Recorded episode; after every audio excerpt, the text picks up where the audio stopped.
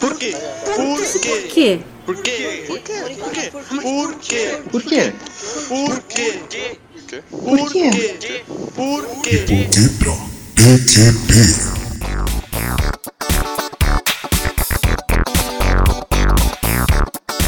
Fala galerinha PQP Gasteira! Começando mais um De Porquê pra PQP, o podcast que explica os plot twists da vida real.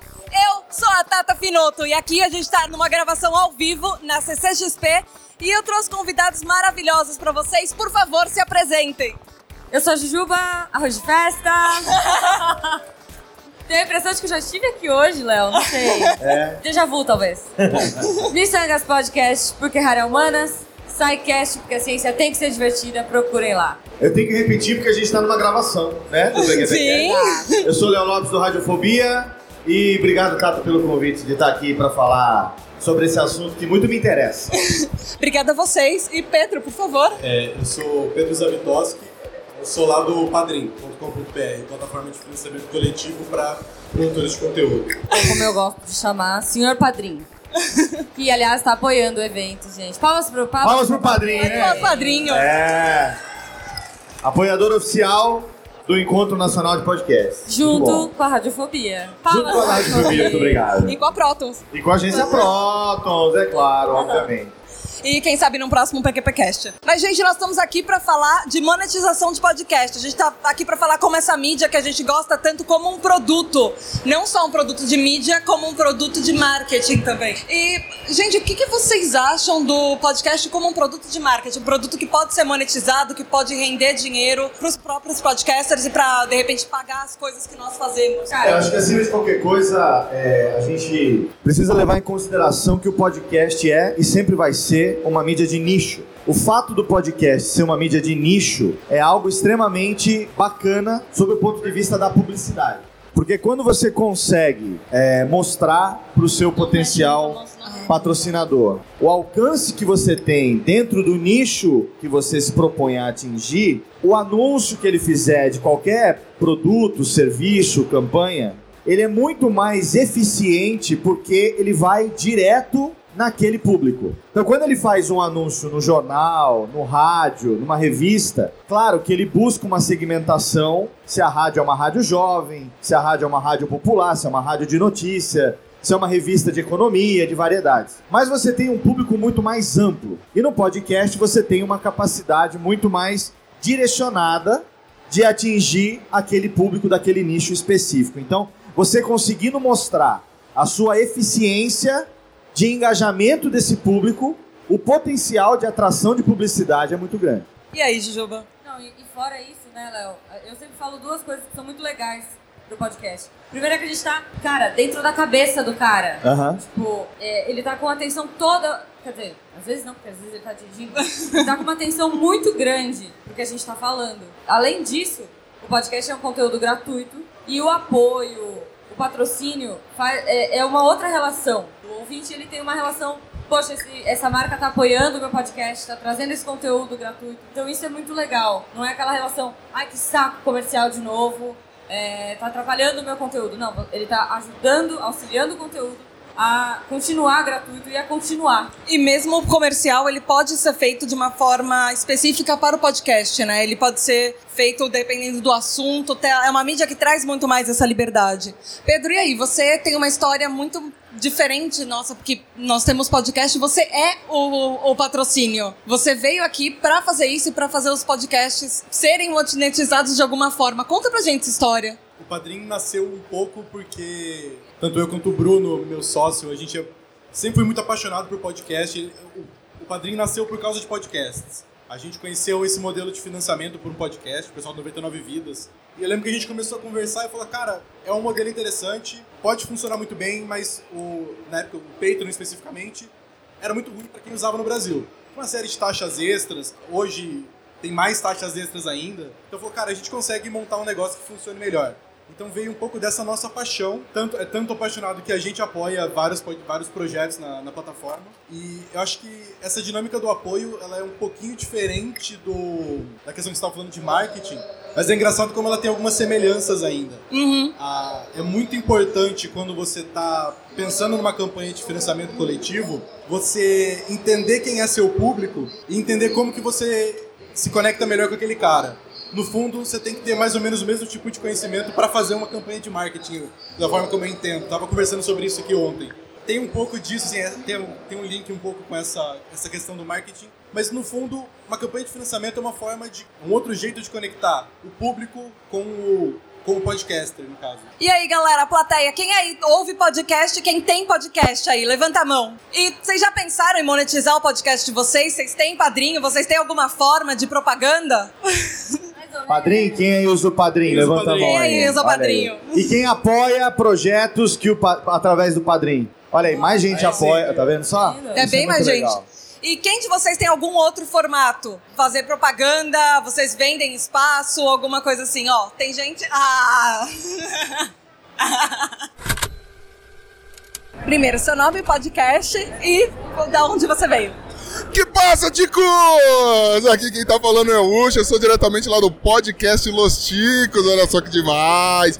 Estamos aí esparramando feiura na CCXP 2017, que honra! E aí, Yusho, como é que você acha que tá a CCXP pros podcasters? Cara, é, eu tô aqui desde o primeiro dia, né? Desde a primeira apresentação. A galera do Hall aí foi o primeiro podcast a se apresentar. Depois teve uma outra galera, a gente apresentou também. E é muito novo, a gente tá conseguindo ter acesso a um público que não procura e nem faz ideia da existência de podcast. Então você consegue, tipo, atrair uma galera nova. A gente fez umas brincadeiras, interagiu muito com a galera mais nova. Tipo, tinha crianças de 10 anos falando atrocidades com a gente lá. Então, assim, é excelente, cara. É, é muito bacana você, você pegar um público cru, que não faz ideia. Você tá dando pra ele o parâmetro do que é um podcast, cara. E como é que você acha que tá a CCXP esse ano? O que, que você mais gostou que você viu aqui? Olha, cara, é, eu achei bacana, assim, os stands estão sensacionais pra variar, mas as atrações estão foda e eu vou ser suspeito. A minha maior expectativa pra cá é o encontro de podcast, velho, porque infelizmente eu sou fanático por essa, essa droga de podcast aí. E o que, que você espera pro ano que vem aqui na CCXP? Cara, é, falando em Podosfera, eu espero um espaço preparado justamente para atender essa galera. Entende? Então, assim, é, eu vi algo parecido no palco da Fini, que eles estão fazendo uma parceria com o Não Ovo. Então, você tem um aquário onde as pessoas podem ouvir realmente uma gravação de podcast, elas acompanham, dão palpite e, e- e conseguem fazer um tipo de gravação diferenciada, mais uma gravação de podcast. Não a gente dando palestra ou algo do tipo, assim. Fica muito, seria muito bacana ter um espaço dedicado para essa área que tá juntando gente. A cada palestra que tem, a cada grupo que se apresenta, tá melhor. Paulo Carvalho, do Caixa de Histórias. Eu sou de São José dos Campos, é essa a cidade? Paulo, e aí, o que, que você tá achando da CCXP pros podcasters? Ou- E pra Podosfera? Eu acho que tá muito legal. Eu acho que esse ano, o fato da gente ter dois dias tá muito legal, mas mais do que isso, o fato da gente ter um palco aqui onde tá rolando gravação de podcast o dia todo, eu acho que é uma conquista assim muito bacana. Eu quero é que cada vez tenha mais lugares assim. E o que, que você mais gostou da CCXP até agora nesse ano? O que eu mais gostei da feira toda, É, de tudo. Ou do Espaço Podcaster, sei lá. Ah, não. O que eu mais gostei foi de de estar no palco lá, primeira vez que eu fiz uma gravação com plateia, né? E essa troca é muito bacana, é é legal isso, né? Mas fora esse lado mais egocêntrico, né? O que eu gosto bastante na, na feira não é nem o- os eventos, as coisas que estão fantásticas aqui. Você vê o, a Marvel lá que tem os figurinos tal, tem coisas lindíssimas, mas a troca que a gente faz aqui, isso que a gente está fazendo aqui, isso que eu acho que é o mais legal de um evento como esse. E o que, que você espera pro próximo ano da CCXP? Eu espero que seja maior, isso daqui cresça, que a gente ganhe cada vez mais espaço, que as pessoas conheçam mais a gente, conheçam mais a mídia e a gente vai trabalhando, né? Ah, Eu acho seria legal o momento em que a gente conseguisse até transcender um pouco a esfera só da mídia e a gente fosse visto como comunicadores e tivesse essa abertura maior com outros comunicadores também. Olá galera, aqui é Renan Alves, eu sou do Espírito Santo e produzo, participo, rosteio, gravo, edito, programa Na Trilha, Na Trilha tudo junto. E Renan, o que, que você achou da CCXP aqui pra Podosfera esse ano? Olha, Tata, é a primeira vez que eu participo do evento desse tamanho como podcaster. É importante nós como produtores, nós como desenvolvedores de conteúdo, reconhecer esse tipo de apoio que a Comic Con tá, tá dando pra gente, principalmente abrindo espaço, né? Porque podcast, ele é, de uma certa forma, ele é carente desse, desse tipo de ação, né? E esse tipo de, de engajamento, ele sempre vai existir. Né? Qualquer, qualquer desafio que você der para o podcast, a gente é capaz de cumprir. E o que, que você mais gostou da CCXP esse ano aqui como evento? Então, como eu disse, é a primeira vez que eu vim, cara, e é tudo muito novo pra mim, tudo muito surreal. Né? Eu já participei de alguns eventos aqui na, na Imigrantes em que não tinha nem um, um terço de ocupação.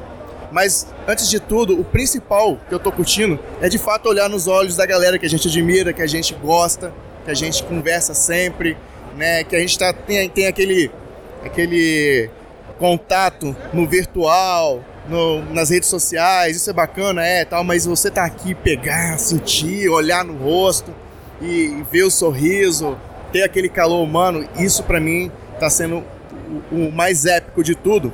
E além disso também, já um sub, um- um- uma subcategoria dessa, dessa, desse contato, tá sendo o espaço que às vezes quem a gente admira, "Poxa, puxa, é difícil chegar naquele cara. Não é nada, é só chegar lá e conversar. Eu- a recepção que todo mundo tem é algo fora, fora do comum. Tô curtindo demais isso. E o que, que você espera pro próximo ano da CCXP? Voltar. Eu espero voltar é, é, com muito mais a contribuir. Eu espero voltar é, com muito mais atividades do podcast dentro da Comic Con. Né? E além de tudo, no, no ano que vem, eu espero até mesmo que o próprio podcast ele consiga desenvolver atividades, de- desenvolver eventos e desenvolver conteúdos que é, é, possa caminhar com as próprias pernas. Né? É importantíssimo demais essa visibilidade que a organização da Comic Con tá dando pra gente. Mas, poxa, vamos nos mover. Né? Dá pra gente fazer também. Né? E aí, será que rola?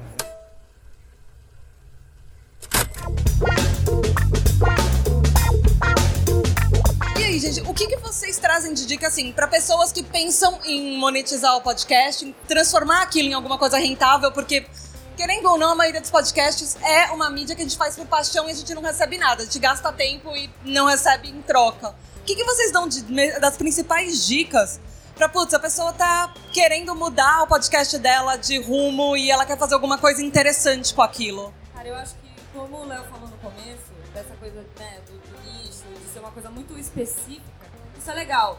É, tenha uma, um tema, tenha um cerne que te diferencie dos outros. Que fale assim, eles manjam muito desse assunto e, sei lá, que seja quadrinho, que seja o que você quiser, o que você gosta de fazer, porque também podcast tem que ser uma coisa por prazer, né? Você tem que gostar. E com certeza isso volta. Você fala assim, não, olha, eu sou, é, sei lá, eu pego o SciCast como exemplo, é um podcast de divulgação científica. Então, a gente tem muito esse foco, tem muita gente que procura a gente por isso, por- pela divulgação, porque eles querem coisas que têm a ver com o que a gente fala. Então, às vezes, se você fala de qualquer coisa, é mais difícil de monetizar. É difícil de explicar, é difícil de vender. Então, é legal você ter foco, às vezes. Se você quer uma coisa específica e, e, obviamente, é, falar com propriedade, entender. É, eu acho que uma coisa que as pessoas têm que pensar é que a- o, o potencial do podcast é muito maior do que o que a gente explora financeiramente falando. A publicidade não é o único meio de se ganhar dinheiro com podcast. Sim. E, eu, eu E a publicidade é o mais difícil de se ganhar dinheiro com podcast. Exato. E é, é o que, pessoa, que as pessoas mais buscam, mas é a mais difícil. Porque para você conseguir ganhar dinheiro com publicidade, você tem que entregar bastante. Ou seja, sua audiência tem que ser grande, E engajada também. engajada. Então você tem que fazer uma campanha, você tem que ter downloads e engajamento suficiente para você poder atingir o objetivo do seu anunciante com relação àquele produto, àquele serviço. Exato. Esse não é o único meio, né? Por exemplo, no Radiofobia, eu não ganho dinheiro com publicidade. Praticamente não tem nenhum ganho com Porque publicidade. tem outras formas de monetizar que não só o podcast Porque o programa ele, por que, que eu mantenho ele semanal há nove anos, sem perder a qualidade, sem perder o ritmo? Porque ele é a vitrine daquilo que eu faço como locutor, como radialista, como produtor de conteúdo, como empresa. Então muitas vezes o cliente procura fazendo assim: olha, a gente quer um produto como o Radiofobia, a gente quer aprender a fazer algo como você faz lá, e o podcast é a grande vitrine para você poder vender e apresentar outras coisas que você faz também.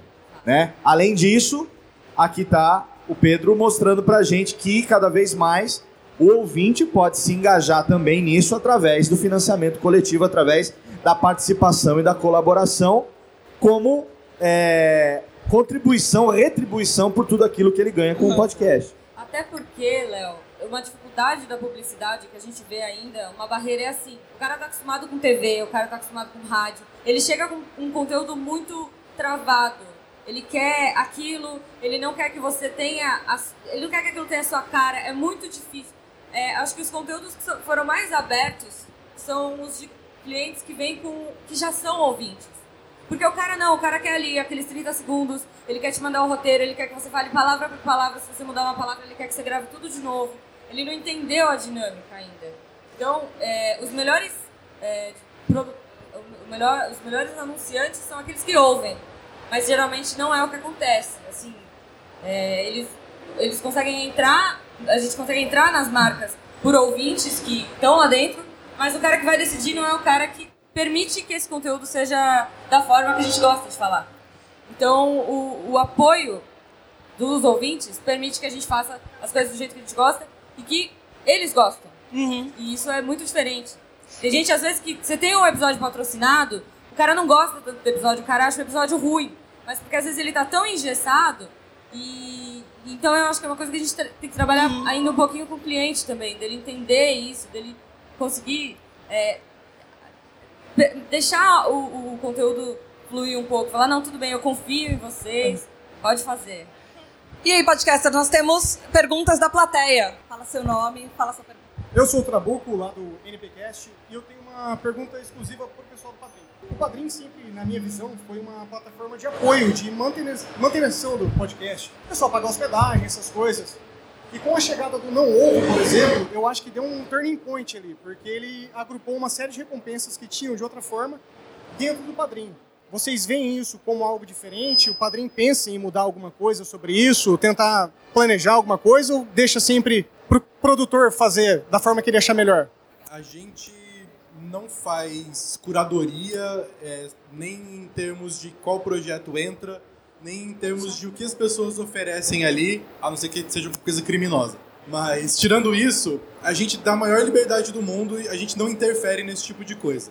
Por outro lado, o Padrim quer apoiar os projetos para que eles floresçam e para que eles cresçam dentro da plataforma também. A gente conversou já com o pessoal do Novo, por exemplo, eles têm uma, uma, uma necessidade em relação a, a- ao nível de recompensa deles que tem a ver com entrega física. Então a gente já está pensando, por exemplo, em uma forma de, aju de ajudar projetos que queiram fazer entregas físicas, por exemplo, a gerenciar esse tipo de coisa de uma forma muito mais fácil e intuitiva. Esse é um dos pontos. Mas não só isso. No fundo, qualquer necessidade que um produtor enxerga na plataforma, nós queremos ouvir. A gente quer saber o que, que tá pegando de calo ali no uso. A gente quer saber o que, que tá faltando, porque esse tipo de feedback pra gente é muito importante para manter a pla- plataforma viva e para manter ela funcionando da melhor forma possível para quem, pros produtores e pros apoiadores, pros padrinhos. Sim, a gente presta atenção nesse tipo de coisa. Nem sempre a gente consegue olhar todos os projetos para ver o tipo de coisa diferente que eles estão fazendo, mas a gente sabe que vem, cada um tem uma ideia totalmente diferente. Muitos projetos apareceram usando a plataforma de jeitos que a gente não pensava, que a gente não planejava inicialmente. E eu acho isso demais, cara. Eu quero, quero mais é que tenha mais gente virando a plataforma do avesso, quebrando tudo pra, pra gente ter que consertar e fazendo tudo crescer e melhorar, sabe? Eu, eu vejo isso de uma forma muito positiva.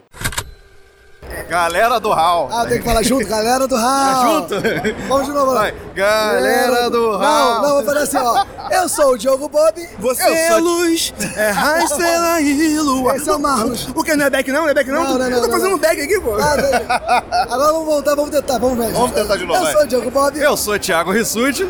Um, Nós, dois, três. nós somos da galera do Hall. Que que- merda de propaganda que a gente fez agora. Um rouco e um cowboy ruim mesmo. E o que, que vocês estão achando da CCXP esse ano pra Podosfera? Muito, muito bacana, sensacional.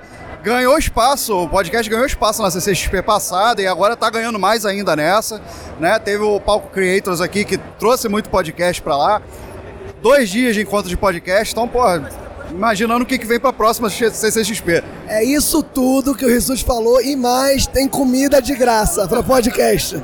Eu acho isso muito importante para fomentar a mídia, entendeu? Nutrir os produtores da mídia. Eu acho isso, eu achei isso muito legal da CCXP. Entenderam que podcast não ganha tanto quanto o YouTube? Falaram, vamos dar um salgadinho pra eles, tadinho. E o que, que vocês estão achando da CCXP em si, do evento, do convenção e tudo? Cara, olha, eu vim ano passado, né?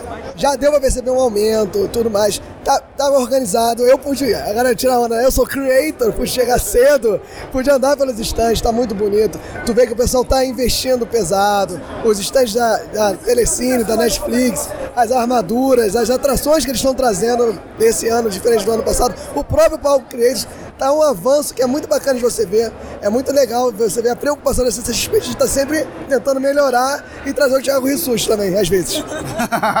Não, eu conversava com o Diogo hoje mais cedo, quando a gente chegou aqui. Conversava. Ah, tá. Né? Conversava. Conversava. Porque a CCXP não colocou um modelo pronto, beleza, vamos repetir isso todo ano. Eles vêm tentando trazer uma atração diferente, vêm tentando atualizar algum evento, alguma coisa, criando um palco novo. Então isso é muito interessante. Viram que tem um público fiel que está aqui enchendo o evento todos os dias. Amanhã, que vai ser sábado, no caso, vai estar muito mais cheio ainda. Então é, é- é muito interessante ver como eles estão tratando a feira, como eles estão tratando o evento, sempre desenvolvendo. E o que, vocês esperam pro próximo ano da. da o que, vocês esperam pro próximo ano da CCXP? o aumento, o aumento disso tudo.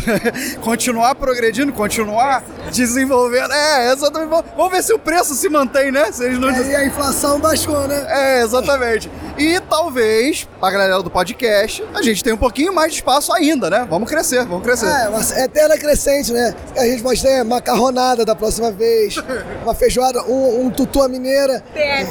P- PF é bom. Churrasco já tá de boa, né, Pô, o churrascão no meio. Pô, ia ser da hora. Ia ser maneiro. Isso. Aí, CCXP, fica a dica, hein? Churrascão da Podosfera. Faz aí, patrocina nós. Hashtag churrascão na podosfera. Fala pessoal da internet, sou Marlos, do Minutos de Silêncio, Player Select, da vida, da internet, do seu coração, por que não? O que, que você tá achando da CCXP esse ano pros podcasters e pra Podosfera? Cara, eu tô achando que o evento ano passado tava legal, eu não pude vir, mas a galera comentou muito, então esse ano a gente não podia perder, cara. Tá, tá, tá- tá bem divertido. Tá, me disseram que tá mais organizado, os podcasts no palco, tá bem, bem divertido, bem legal. O público que tá passando que não conhecia, pode estar vendo e vendo. "Pô, Que negócio é esse aqui que tá acontecendo? Que bagunça é essa aqui? Aí vai chegar perto, acaba apresentando o podcast pra quem não conhece. Tá bem maneiro. E o que, que você tá achando do evento em si, da CCXP em si? Pô, sinceramente, eu cheguei aqui, eu não tive nem tempo de andar muito. Eu pretendo andar bastante. Cheguei hoje, é, e já tô gravando aqui e tal. Mas eu pretendo dar uma andada. Eu gostei muito do espaço. Pô, uma coisa é certa. Os auditórios estão sensacionais, não perdem nada para as Comic Cons americanas, enfim. Tá bem, tá bem legal, bem estruturado. E o que, que você acha que a CCXP podia melhorar pro próximo ano? Rapaz, podia melhorar, pô, podia melhorar. Em vez de botar só Coca-Cola zero, botar uma cerveja, botar uma bebidinha. Apesar de quem tem muito YouTube é, menor de idade, mas podia dividir aqui, pode botar uma cerveja, uma bebida, um uísque 12 anos, uma coisa assim. Acho que podia melhorar isso aí. Sou Roberto do Minuto Silêncio e estou aqui pela primeira vez na Comic Con, enfim, conhecendo tudo e todos. Vendo, vendo quem só conhecia de som, agora eu tô vendo a imagem. Todo mundo conhecendo a galera dos podcasts, enfim, interagindo. Tá bem maneiro. E o que, que você tá achando do podcast, do espaço que podcast da, e a Podosfera estão tendo na, nessa CCXP esse ano? Eu acho que é importante, assim, acho que a, a valorização de um conteúdo que até pouco tempo não estava tendo a valorização devida, digamos assim. Então, quanto mais espaço, só tende a ajudar a melhorar, ampliar e tudo mais. E o que, que você tá achando do evento em si? Eu tô achando gigante, eu, não tinha, eu nunca tinha é, vindo, então eu tô achando gigantesco, os stands são animais, assim. É tudo muito megalomaníaco, e é gente pra cacete, enfim. Eu, eu, eu cheguei ontem, ontem eu consegui dar uma andada geral, hoje a gente tá gravando hoje o dia inteiro. Mas tô achando bem maneiro mesmo, bem maneiro. E como você acha que o evento podia melhorar pro próximo ano?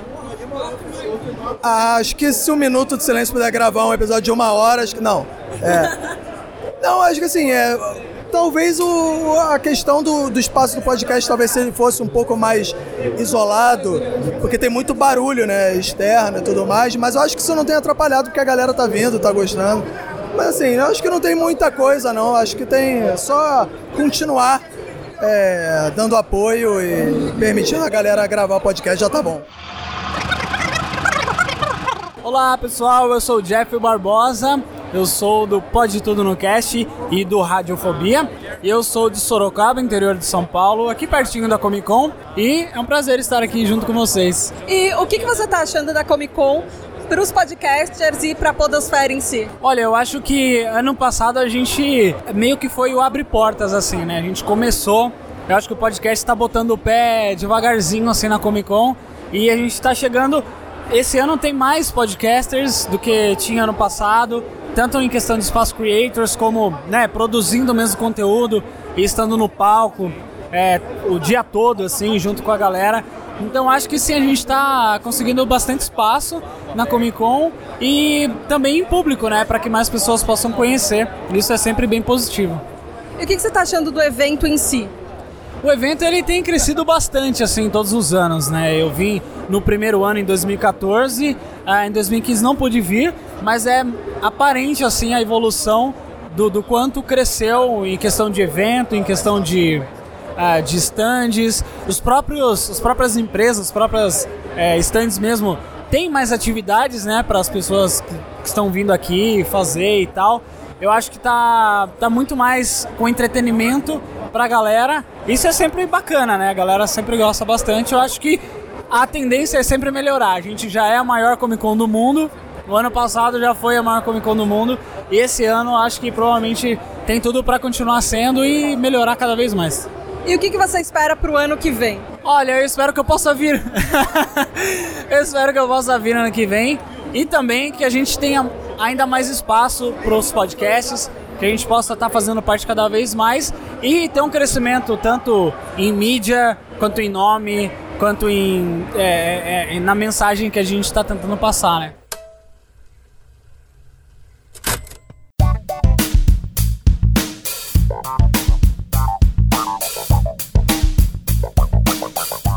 Por exemplo, existe um passo a passo, existe um, um um jeito, uma formulinha ou algum, algum método que vocês falam, olha, se você não chegou nessa decisão, você ainda não está preparado para monetizar seu podcast? Não, eu acho que fórmula não tem, até porque se a gente soubesse, a gente venderia a fórmula.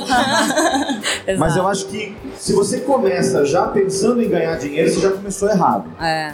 Porque o podcast não é para isso. Se um dia você conseguir ganhar dinheiro com podcast, e aí tem bastante gente já mostrando que sim, é possível, se você conseguir, excelente. Mas se você já começa com esse objetivo, a chance de você se decepcionar é muito grande. Sim, a frustração. Porque você conseguir ter um retorno é o resultado de uma série de fatores. O conteúdo tem que ser relevante para o seu público, a qualidade do que você faz seja no conteúdo, seja na qualidade técnica também. Você tem que ter uma empatia com o público, você tem que ter uma interatividade com o público. Sim. Né? Você precisa conseguir engajar esse público. Então tem uma série de coisas que quando você vai levar, você não consegue, por exemplo, prospectar para uma empresa sem você levar um media kit. Sim. Você não consegue Sim. fazer um media kit se você não tem números para mostrar. Exato. No Media Kit você tem que mostrar os números, seja de download, seja de rede social, seja de engajamento.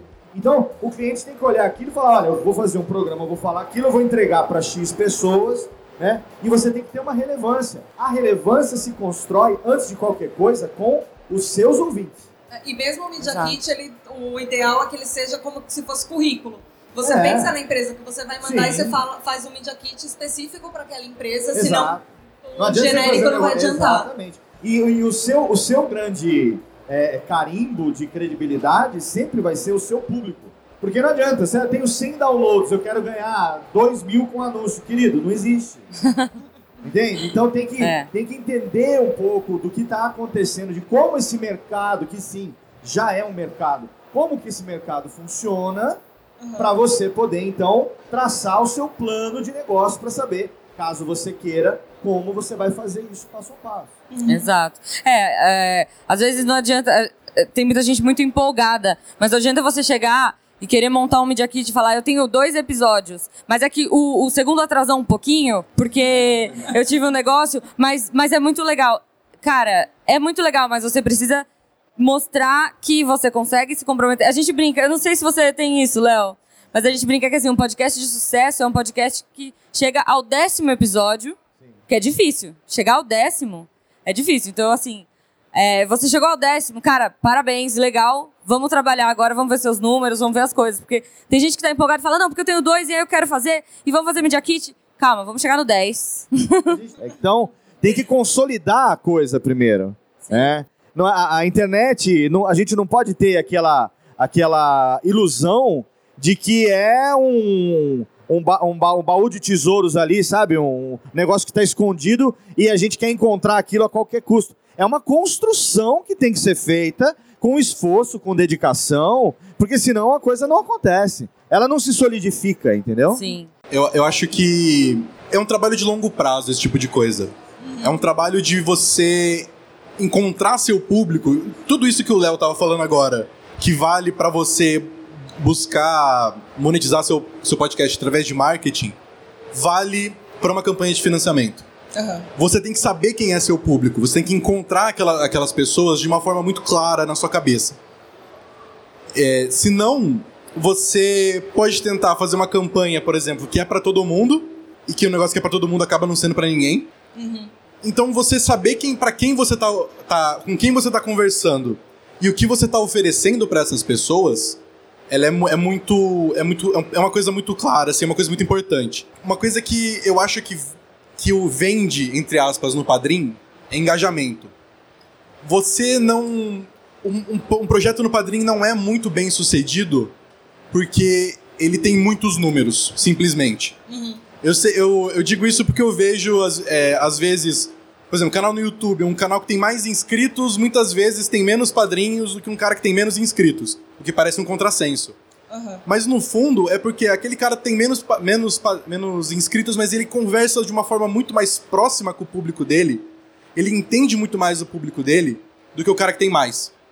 E é, esse engajamento, essa aproximação, essa saber quem é esse público é um negócio que faz um- uma campanha no padrinho funcionar bem. Você quer um exemplo? Olha só.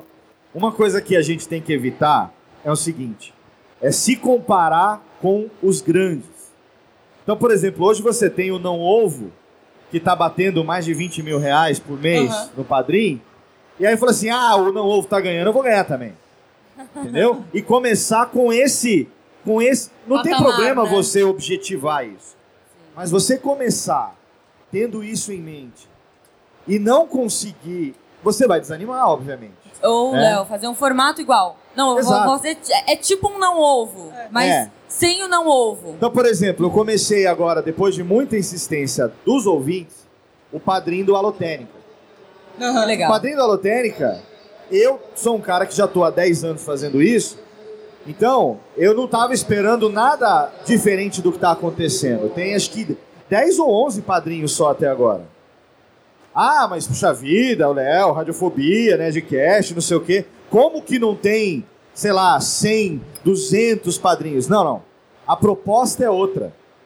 A proposta é para aquele que quer um engajamento maior, para aquele que quer ter acesso a um grupo exclusivo, para aquele ali você ser relevante. Entendeu? E a construção é feita nesse sentido. Porque se você falar assim, eu vou fazer um padrinho e vou depender desse dinheiro para comer, você vai morrer de fome, querido. Não é assim que funciona. Aquilo ali é um complemento para você aumentar o engajamento dos seus ouvintes e Tá. poder com isso gerar mais conteúdo para eles. Aham. Se você se compara e não alcança, você se frustra. Mas, E aí Léo, você não consegue prosseguir. Sim, mas mesmo, por exemplo, o Radiofobia, você se usou como produto Ah, para também, porque você monetizou a sua marca pessoal, você monetizou a Sim, forma sim, sim. como você edita o podcast. Sim, Existem outras formas que você precisa, você pode sair da caixinha de ah, eu vou Sim. fazer no padrinho. Não. você pode abrir a mídia É, para é outras possibilidades que se encaixam para você. Tanto é que eu não fiz o padrinho pro Radiofobia nem pro Classics. O padrinho foi pro Alotênica, que é pra quem quer ter um contato maior comigo no, sob o aspecto de produção de podcast. Uhum. Pro ouvinte do Radiofobia, não, não, não tem por que fazer pro Radiofobia nem pro Classics, entendeu? Mas pro Técnica eu achei que dava pra me aproximar mais de quem tem o interesse de ter um grupo exclusivo no Telegram, um grupo no Facebook, de fazer uma pergunta e ser respondida no mesmo dia. Então, pra esse pessoal, sim, aí faz a diferença. Pedro, o que, que você tem que acrescentar? Que eu sei que você tava querendo pegar o microfone aí e falar alguma coisa. É, não, na verdade, isso que o Léo tava falando sobre você se comparar, é, é muito complicado você, um podcast que acabou de começar, que você ainda tá encontrando o seu formato, ainda tá encontrando o seu público, ainda tá encon- você ainda tá encontrando um monte de coisa, e você querer se Quem comparar... você é como podcast Exatamente. também. E comparar com o, não, o caso do Não Ovo, que hoje é o projeto mais bem sucedido lá no Padrim, que é um, o Cid tá na internet desde que, sei lá, existe, a internet É, existe no Brasil, é. sabe? Tipo, é. um negócio muito antigo. O tra- esse trabalho é um trabalho de construção muito lenta. É, é muito raro você ter um negócio que não, que não existia antes, no primeiro dia ele já é um sucesso absurdo, com uma monetização absurda, ganha- o cara tá ganhando muito dinheiro com um negócio que até ontem não, não tava lá. É muito difícil. É que não é que até ontem não tava lá, né? Tava lá há 10 anos. Exatamente. E agora existe um caminho pra você retribuir tudo aquilo que você já recebeu. Sim, sim. É, eu sou o Andrei Matos, eu sou de Petrópolis e o meu podcast é o Dudcast. Eu sou o Rafael de Petrópolis, eu também faço o Dudcast. E o que, que vocês estão achando da CCXP pra Podosfera e pros podcasts esse ano? Olha, a gente tem um espaço bacana, a gente viu que o Creators esse ano é quase tudo podcast, né, cara? verdade. A galera tá dominando por ali. E até o painel de podcast mesmo aumentou. Antes estava no, no, no Prime, agora foi pro Ultra. Quem sabe um dia a gente chega no Cinemark. Verdade. Então, assim, eu acho que eles deram uma importância bem grande pra mídia esse ano, tá crescendo. Todo mundo faz aquela piada, né? Todo ano é o ano do podcast. É verdade, todo ano é ano do podcast. Mas esse ano eles valorizaram de verdade um pouquinho mais os criadores de conteúdo dessa mídia tão bacana e que é tão abrangente, né? A gente tem podcast de um tudo aí. E, enfim, é bem, bem legal esse acesso que eles têm dado pra gente. E o que, que vocês estão achando do evento em si, da CCXP como um todo, a convenção? Ah, cada dia é maior, né, cara? Cada dia a gente vê mais gente aí, é a maior Comic Con do mundo, né? Com mais gente aí. E assim, é bacana porque foi o que a gente tava comentando com o Andrei ontem. É, cada dia tá mais interativo, cada dia a, a, a experiência fica mais sensorial, assim, você faz e, e você mexe com o seu corpo, com seus sentidos. Então cada dia que tá, tá maior e mais abrangente, te abraçando, sabe? Tá muito legal. Essa já é a nossa terceira Comic Con? Terceira Comic Con, então a gente vê tipo uma evolução, porque a gente na primeira veio, queria fazer tudo, entrava em fila, fazia um monte de coisa, e nessa a gente já deu uma setorizada, já escolheu o que a gente queria fazer, a gente veio trabalhar também, né, na Comic Con, então não é só se divertir, apesar de ser um trabalho com diversão, como eu sempre falo, mas, cara, tá muito bacana. É, recebendo mais gente, como o Rafael já disse, maior Comic Con. E a gente vê os olhos das pessoas brilhando, né? Muito legal esse ambiente que a Comic Con tem de todo mundo se entendendo, todo mundo se aceitando. É muito legal. Eu acho que é um ambiente em que, tipo, todo nerd gostaria realmente de estar. E se tiver a possibilidade de vir, cara, vem porque realmente é muito bacana.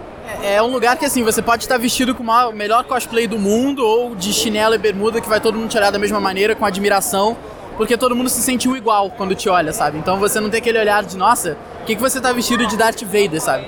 Todo mundo se sente muito à vontade aqui, em família mesmo. E o que, que vocês esperam pro próximo ano? Ah, que crescimento, né, cara? A gente quer sempre mais, a gente quer sempre assim, alguma coisa diferente, né? Experiências diferentes, até porque a gente tá aqui na Comic Con. Mas, sei lá, um, um, ah, vários artistas mais bizarros, né? Mais famosos, grandes. Espaço, né? Pra mais mídias, pra mais gente também vir, poder dar uma abertura maior pra galera. Eu acho que a gente já tá usando aqui o São Paulo Expo todo, né? Já tá com tudo aqui. Então eu acho que a- a- o número de pessoas não deve crescer, mas vir pessoas diferentes, tipo aquela, aquela galera que tem o sonho de realmente vir, poder chegar aqui e se encantar com tudo que tem por aqui. É, eu espero mais sonhos realizados da parte da galera que ainda não pôde vir. Espero um Press Junket, se der. e espero Spoiler Night, ano que vem, se Deus quiser. Eu sou o Danilo Medeiros do Digital Minds Podcast. Danilo, o que, que você tá achando da, da CCXP pros podcasts esse ano? Cara, eu tô achando maravilhoso. Primeiro que, assim, é, você, o fato de você ter um espaço desse, com essa disponibilidade de gente, né, com, esse, com essa energia assim, que eu tô sentindo aqui, acho incrível, acho incrível. E pra gente que faz podcast, isso aqui é fundamental, né? Porque Assim, é, um- é um- é uma explosão, assim, de, de tudo que a gente vem fazendo nos últimos anos, né? Então isso culmina nessas festas, né? Principalmente você que praticamente criou o podcast no Brasil, né? Pois é, né? Tive essa, essa maluquice aí de, de há tanto tempo atrás. Eu fiz os primeiros programas lá, estão até hoje lá no ar. As pessoas ainda escutam, ainda comentam aqueles primeiros programas mal feitos e tal. Mas é mó barato, né? Estar participando dessa revolução que está acontecendo, né? Porque o podcast está finalmente virando mainstream, né? Que é uma coisa que a gente sempre quis, né? E o que, que você acha da CCXP, do evento? O que você tá achando agora? Cara, eu acho incrível, né? Primeiro porque eu sou, assim, muito nerd, adoro toda essa cultura pop, quadrinhos e filmes e tal. Então isso aqui pra mim é, sei lá, parece uma ilha do tesouro, assim, você vai descobrindo coisas, você entra num lugar, caramba, tem um quadrinho novo, aí você vai para outro lugar, caramba, filme novo, aí você vê os personagens, vê artistas brasileiros, né, que estão fazendo Acabei de passar por ali, tava, tava tendo uma demonstração, uma apresentação de, de desenhistas brasileiros novos. Assim, é incrível esse lugar. Assim, para quem curte, né, esse tipo de coisa, é incrível. E o que você espera pro próximo ano? Olha, eu acho que assim, o que a gente sempre espera pro podcast de forma geral, o podcast do Brasil, é que isso que continue crescendo, né? Que isso vire uma mídia realmente, né, enfim, mainstream, que isso chegue nas pessoas. Ah, a gente ainda nota que o podcast ainda é um pouco nicho, né? Quer dizer, você ainda tem um pouco de preconceito, né, com, com, a, com a mídia podcast. Mas aos poucos isso você vai entrando, vai misturando um pouco isso também com a cultura dos youtubers, né, dos vloggers e tal. Eu acho que aos poucos a gente está chegando lá e ocupando o espaço que a gente merece. Eu sou o Mogli do Galera do Hall e eu sou do Rio de Janeiro. E o que, que você achou dessa CCXP esse ano aberta pros podcasts e pra podosfera? Ah, eu sou carioca, gente, desculpa. Eu achei foda pra caralho. É tipo um espaço muito maneiro. A experiência é uma experiência única. É, da ideia, da possibilidade do podcaster ele trabalhar a parte de lidar com o público, porque você tá interagindo ao vivo. Você tá gravando o seu podcast, mas você tá vendo a reação do público, então você tá sabendo como você pode fazer isso. É, eu recebi feedback do pessoal dizendo pra gente, podcaster, aparecer mais, porque é uma coisa importante, porque quem é visto é lembrado. E isso é é uma coisa extremamente importante. A gente está muito acostumado a ficar trancado numa sala, é, nos nossos quartos, onde a gente grava às vezes de cueca, né? Ninguém quer os seus detalhes. Não, é... Saiba, ouvinte, tem muito podcaster que você ouve e podcaster de respeito que grava de samba canção. E o que, que você acha do evento em si? O que, que você tá achando desse ano? O evento é, é, é minha primeira vez, né? E o evento, ele é um evento muito grande. Ah, eu sou uma pessoa que odeio fila. Então eu, tipo, passo, olho, eu acho legal, acho, não acho legal. Gostaria de ficar ali, mas eu tenho uma fila que eu não quero ficar. Tenho o privilégio do Day Pass, então eu consigo chegar um pouco mais cedo. Vejo as coisas que eu acho interessante, aproveito quando dá. E quando não dá, paciência né? A gente. A vida é de coisas que a gente pode fazer e coisas que a gente não, não quer fazer naquele momento. E o que, que você espera pro próximo ano? Desculpa, gente, eu estou comendo um sorvete. Mas eu espero que no próximo ano a gente tenha um espaço desse. Eu gostaria muito que a gente fizesse algo tipo o Encontro Podcast, onde você montasse bancadas e nessas bancadas você fizesse uma interação com outros podcasts onde você tem que se virar nos 30 e desenvolver o- alguma temática. Seja ela mais séria ou seja ela mais caricata, né, aonde você pode brincar com o formato, porque é, você tem um feedback muito instantâneo com o público. É muito legal você ver que a pessoa tá passando, ela para e ela vai e te ouve. Às vezes ela não ouve até o final, porque são muitas coisas, muitas informações, muitos estímulos e você quer ficar ali, mas você também quer ficar fazendo outra coisa. E ah, é muito, muito maneiro. Eu, eu espero que pelo menos a gente tenha a mesma coisa desse ano. Marcelo Guaxinim, me segue nos podcasts, Maravilha News, eu sou de Gaspar, Santa Catarina. Gaxanin, o que você tá achando da CCXP aqui abrindo espaço pra podosfera e pros podcasts? O que você tá achando disso? É, ano passado a gente conseguiu, teve um dia de encontro podcast, já foi maravilhoso, a gente conseguiu lotar o, o espaço Ultra A gente veio a expor, até porque tinha gente em pé e não podia ter gente em pé. E eles prometeram que pra esse ano iam aumentar esse espaço e cumpriram. A gente tem um espaço que tem um monte de gente gravando podcast ao vivo e vai ter dois dias de encontro podcast. Então eu tô muito feliz e espero que a gente consiga lotar eh, todos os dias o palco Ultra para ano que vem ter mais espaço ainda. E o que você acha do evento em si, da CCXP como uma convenção? Eu acho muito bacana assim, a CXP. É muito mais sobre encontrar seus amigos, encontrar as pessoas, encontrar os ouvintes. Encontrei muito ouvinte aqui. É, como a gente grava podcast pelo Skype com gente do Brasil inteiro e até do mundo, é, a gente precisa de eventos como esse pra gente estar se encontrando, tá vendo o público. É, tem bastante coisa para ver, tem muita, uh, muitos stands, etc e tal, mas eu venho mais para encontrar as pessoas. E o que você espera pro próximo ano? Mais espaço no podcast, sei lá, quatro dias de encontro podcast, mais espaço pro pessoal do podcast estar se encontrando, estar gravando e aumentar o que a gente já tem aqui, porque já foi feito muito e eu só tenho a agradecer o pessoal da feira. Eu sou o professor Maurício, sou da Rede Geek, do podcast Ultra Geek, de São Paulo. E o que, que você está achando da CCXP abrindo esse espaço para o podcast e para a? Eu acho isso muito bacana. A gente começou ano passado, né? Só que foi uma parada meio tímida, meio que a gente precisando provar o nosso valor, né? Esse ano eles, meu, realmente entenderam o potencial da, do podcast. É, essa mídia cresceu muito em 2017, acho que tem muito que crescer ainda, mas, meu, tá muito legal. Tô muito feliz com, com esse resultado e muito feliz com a CCXP abrindo esse espaço pra gente. E o que, que você acha do evento em si? O que você tá achando do evento hoje e tudo? Meu, é muito legal, cresceu muito, assim, parece que dobrou de tamanho, os stands estão muito bonitos, as marcas realmente estão investindo, sabe? É, é de encher os olhos, sabe? Você trazer criança, família, é muito legal, é perder a cabeça e não traz o cartão de crédito, porque, meu, realmente você vai estourar o limite, não tem como. O que, que você espera pro próximo ano? Eu espero mais palcos para podcast, mais espaço. Sei lá, meu sonho era ter um estúdio no meio do, do da área de eventos, sabe? Ia ser muito legal você ter um estúdio só para podcast, a galera poder acompanhar. E, meu, a gente tem um espaço, mais espaço ainda né, nos, no, nos palcos principais. Eu acho que isso é necessário até pra gente poder. Tem muita gente fazendo podcast, muito conteúdo bom, podendo. A, e abrindo mais espaço, a gente vai poder mostrar isso pro público.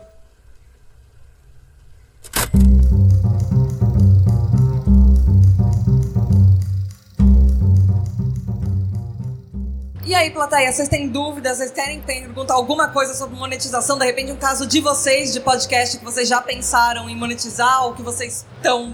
Tem alguém que é, monetiza de uma forma diferente das que foram apresentadas aqui? Tem alguém que já teve uma também. ideia diferente? Uma ideia diferente e tal, seria bacana. O pessoal que vai subir depois ao palco, o Chorume, eles têm Sim. o Esmola, que também é bem diferente a forma.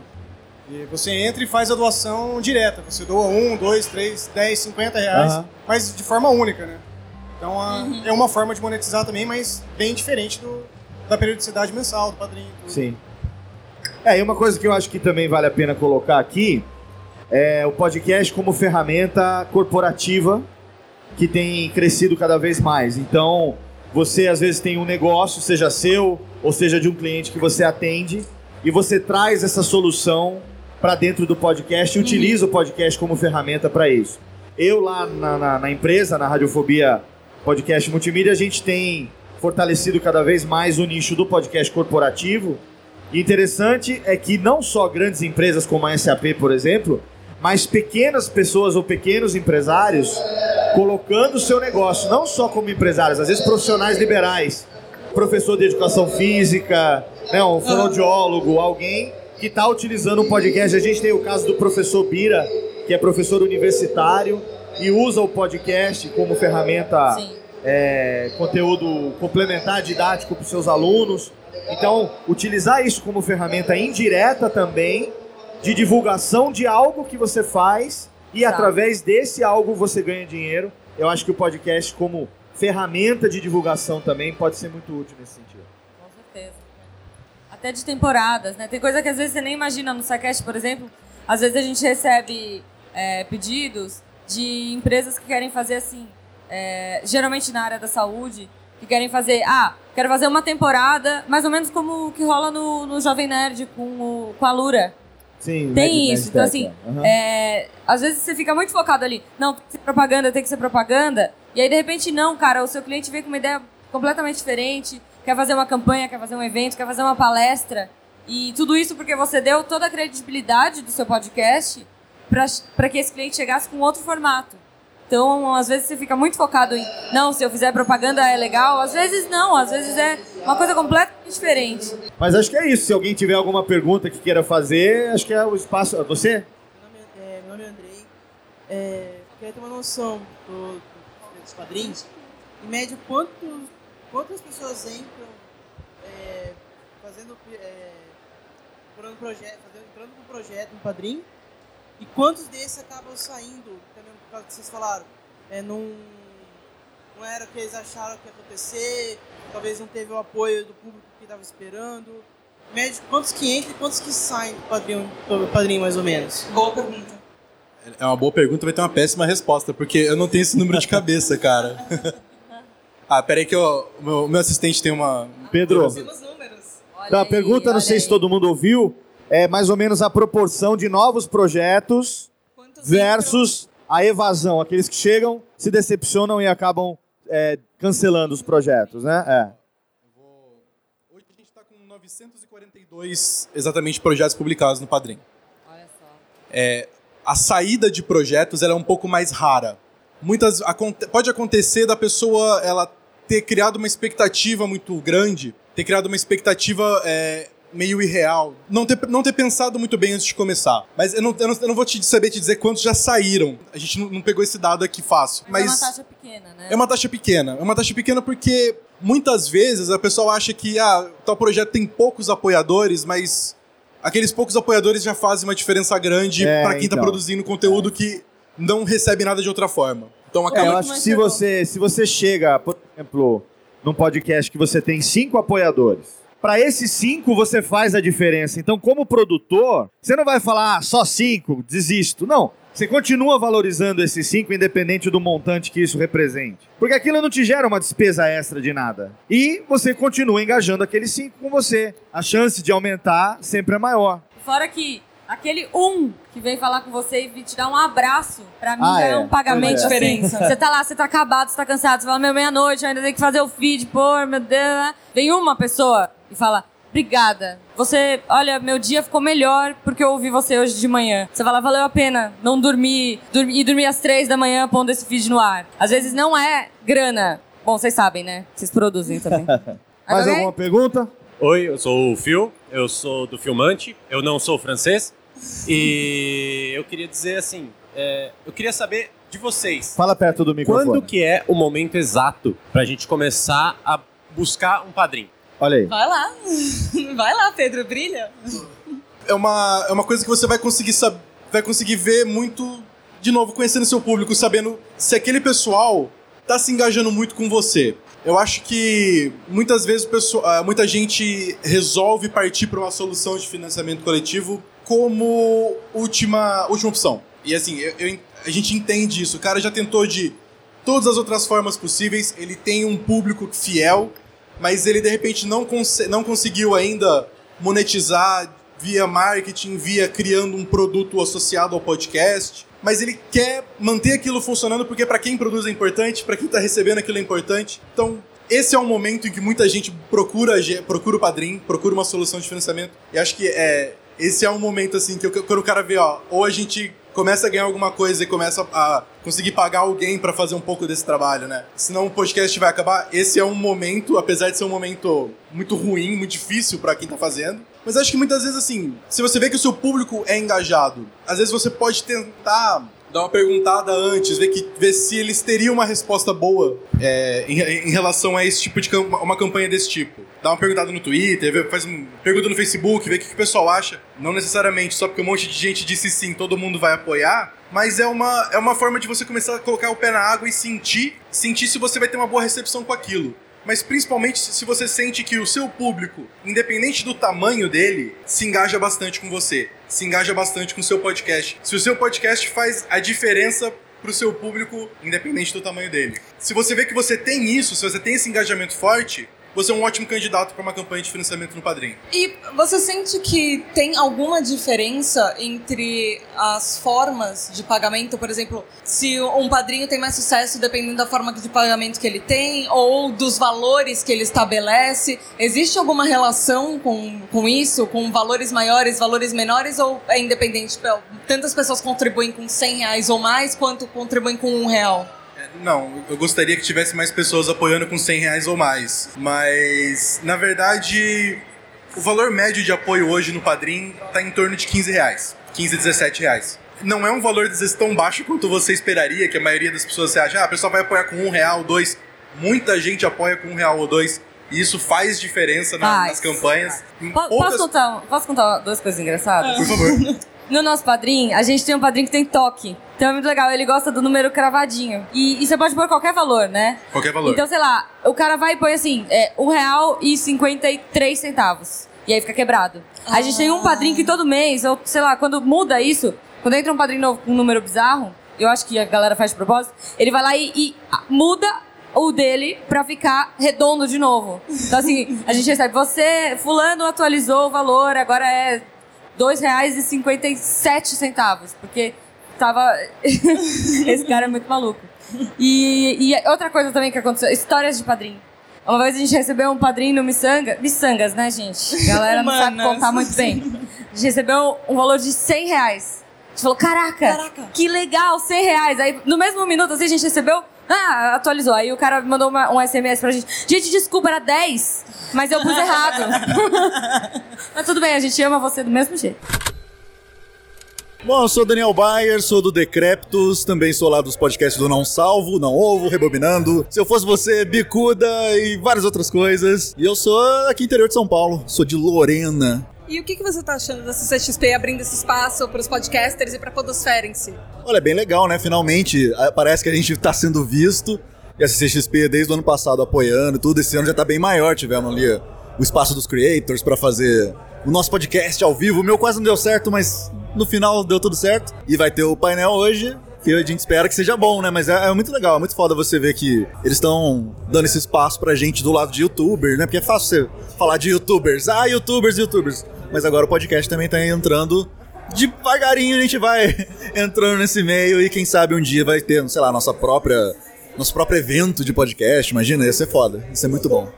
E o que, você acha do evento em si, da CCXP como convenção e tudo? Pô, é animal, né? Já é a maior do mundo, né? Em tamanho e tudo. E, e até a relevância, né? Ontem eles é, lançaram o trailer do, do novo Jurassic Park, né? O Jurassic World e tal. E é legal você ver isso no Brasil, né? Você vê que aqui o pessoal consome, os estúdios estão acordando pra isso também. Vem, tá vindo o Will Smith aí amanhã, então o negócio é legal. Eu gosto pra caramba daqui. Ainda não tive chance de andar hoje, porque hoje tá corrido, né, pra gente.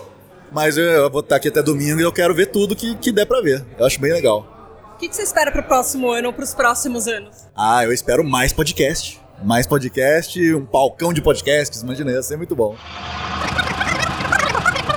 Eu sou Júnior de Filho, do Cinema com Rapadura, faço Rapadura Cash há 11 anos. É, faço 99 Vidas há 7 anos e faço o Canal 42 há 3 anos. Jurandir, o que, você tá achando do espaço da CCXP pros podcasts e pros podcasters, enfim, espaço creators que eles fizeram e abriram tudo, tudo isso, e palestras e tudo? Está sendo muito maneiro porque é a oportunidade que os podcasts têm de encontrar seu público, né? A gente que é uma mídia que não é muito visual, sabe? Então a gente acaba ficando meio escondido, assim, sabe? Então esse, evento é uma oportunidade da gente encontrar o público e poder confraternizar e até eles poderem contar as, as- as suas histórias e tudo mais. Já aconteceu no, no ano anterior, já foi muito bacana e esse ano também está sendo muito legal. E o que você tá achando do evento em si, da CCXP como convenção? O evento é maravilhoso, né? A oportunidade que a gente tem de, de, de, de estar no meio daquilo tudo que a gente fala o ano inteiro. Sabe? A gente fala sobre cinema, sobre games, sobre, sobre séries o, an- o ano inteiro. E aqui parece que é o, o ponto de encontro da turma que é fã desse universo de cultura pop. E aí virou uma, uma marca registrada de todo ano a gente estar presente pra, pra poder fazer parte da festa também, sabe? E o que poderia melhorar pro próximo ano ou pros próximos anos? Assim, pe- pe- pensando pra nossa área específica de podcast, eu acho que o espaço de creators é, é muito bom, mas é um espaço que se divide com o YouTube. YouTube tem uma galera já muito grande. E podcast também tem uma turma muito grande. E aí o espaço não cabe essa, essa turma toda, sabe assim? Então, acho até. Acho que não precisa dividir. Ou faz um espaço maior, ou faz um espaço também dedicado exclusivo pra podcast. Sei lá, com cabines pra gente fazer gravações de podcast e tudo mais. Que é uma mídia que também é de massa, sabe? E o público de cultura pop consome muito podcast. Então, o público perfeito da, da, da XP. Então seria uma oportunidade, sei lá, da turma poder assistir uma gravação de podcast, sabe? Um espaço reservado e tudo. Mas eu acho que é uns primeiros passos, sabe? A gente também não pode querer que do nada isso se transforme. Mas acho que aos poucos a gente vai mostrando que o podcast ele tem muito espaço no mercado, né? Meu nome é PH Santos, sou do Cinema com Rapadura, do Rapadura Cast, também o Rapadura TV no YouTube. Eu vim de Fortaleza, Ceará ou de uma terra paralela que eu jamais direi de onde é. E o que você está achando do espaço da CCXP para podcast para Podosfera esse ano? Lindo, coisa linda. Inclusive eu participei do encontro. Fiquei assustadíssimo porque quando subi que eu vi aquela gente toda, né, todo mundo reunido, eu até brinquei, pô, veio todo mundo? Né? Não, na verdade veio muito menos do que é é, o tanto de ouvinte que nós temos por aí, né? Eu achei maravilhoso, é, tanto o espaço quanto a educação e o carinho dos meninos que estão organizando o espaço, estão tendo com a gente, o carinho de levar a gente pro palco, o carinho de, de organizar a filinha, o refrigerantezinho ali na entrada, tá maravilhoso. Eu tô há, desde 2005 fazendo podcast, nunca fui tão bem tratado na minha vida. E sobre o evento em si, o que, que você achou dele? A Comic Con, ela. O que é que eu posso dizer assim? Eu passo o ano todo mergulhado em cinema, seja por conta do podcast do site, do meu canal, do canal do, Rapadura. Eu acho que a Comic Con é a personificação de tudo isso que eu fico o ano inteiro pensando, assistindo, é, refletindo sobre. E aqui eu encontro pessoas com quem eu posso conversar, pessoas com quem eu posso fazer foto por conta de um cosplay, ou por ser, sei lá, um James Gunn da vida, é, Will Smith, por aí vai. Então acho que a Comic Con é, é a personificação, é quando a gente sai do nosso quarto e ganha o mundo, de fato. E o que, que pode melhorar para o próximo ano ou para os próximos anos? Uma coisa que eu falo, assim, é, com relação à Comic Con, e não é uma crítica é, à, à Comic Con daqui não, porque eu imagino quanto às outras Comic Cons, né, principalmente a San Diego, eu tive o prazer de ir na Nova York, bem menor do que essa daqui, bem menor do que a Experience, mas bem menor mesmo, menor que a metade. Eu não tive o prazer de ir na, na San Diego, mas uma coisa que eu percebo lá é que eles conseguem antecipar muitos furos, muitas notícias com relação aos filmes. Eu, eu, sinto ainda um pouquinho de falta com a Comic Con daqui, mas tem uma coisa que eu gosto muito da Comic Con daqui, talvez seja a coisa que eu goste mais. Ano passado foi o, é, um dos convidados especiais foi o Renato Aragão. Acho muito bom esse respeito ao cinema nacional. E esse ano foi a Fernanda Montenegro. Eu chorei uma, duas, três vezes no palco com, é, estava pertinho assim. Foi maravilhoso vê-la falando, vendo o respeito que ela tem pela arte, não só pelo cinema, mas pela arte em geral. E quando a gente sai do que ela está falando e projeta para cá, aqui tem muita gente fazendo arte. Nós fazendo podcast, gente fazendo YouTube, gente vestindo-se de personagens aqui e passando às vezes meses construindo suas fantasias. Então ela é, colocou em palavras o que muita gente aqui nem sabe o que pensa. Então eu gosto dessa Comic Con de trazer a, a pode-se dizer, a brasileirice para dentro desse universo pop. Meu nome é Diogo Santos, mais conhecido como Sr. Raspas de Gelo. Eu sou lá do SciCast, da agência Transmídia, e já passei por uns 15 podcasts por aí.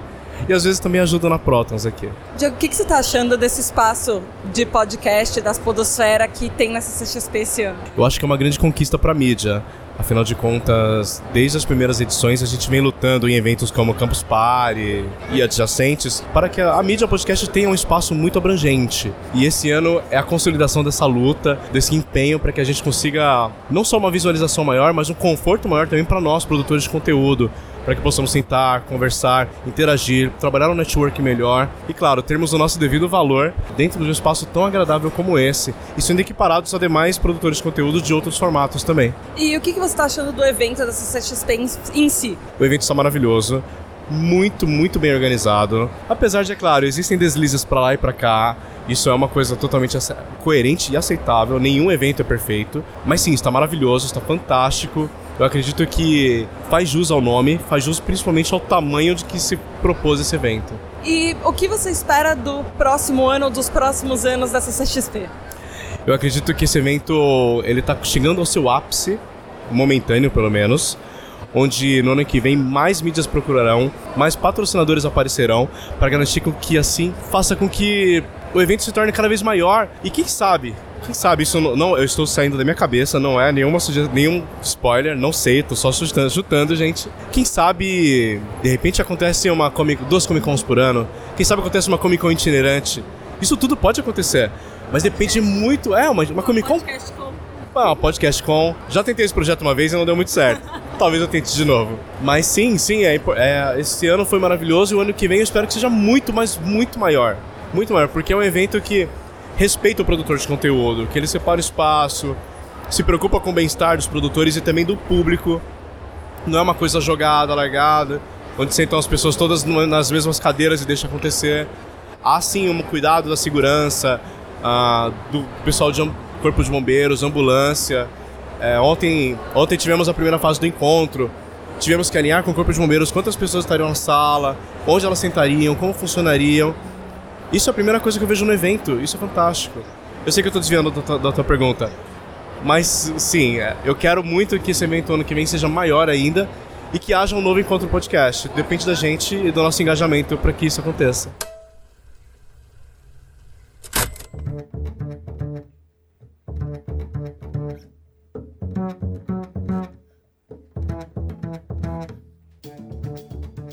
Gente, a gente tem que encerrar aqui, infelizmente. Eu queria que vocês, por favor, passassem os contatos de vocês, falassem um pouco dos podcasts e onde encontram, onde os nossos ouvintes podem encontrá-los, por favor. Léo? Radiofobia.com.br é nóis. Pedro? padrim.com.br, Twitter, arroba padrimbr, Facebook, barra padrimbr. Ninguém usa Facebook. Ninguém usa Facebook. Deviante.com.br e arroba Jujubavi pra falar comigo. E, gente, aqui no PQPcast nós temos uma tradição que os convidados mandam alguém ou alguma coisa pra PQP. Por favor, Léo, faça as honras. Eu quero mandar pra PQP todo mundo que acha que o podcast não tem futuro. Boa. Pedro?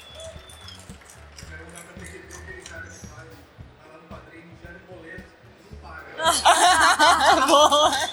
Boa. E Jujuba, pra encerrar. Gente, não é muito a ver com o assunto, mas olha, num evento desses eu queria mandar pra PQP que, que mulher não pode jogar videogame. Nossa! Desculpa. É isso aí, galera. Obrigada. Beijo da Tata. Valeu!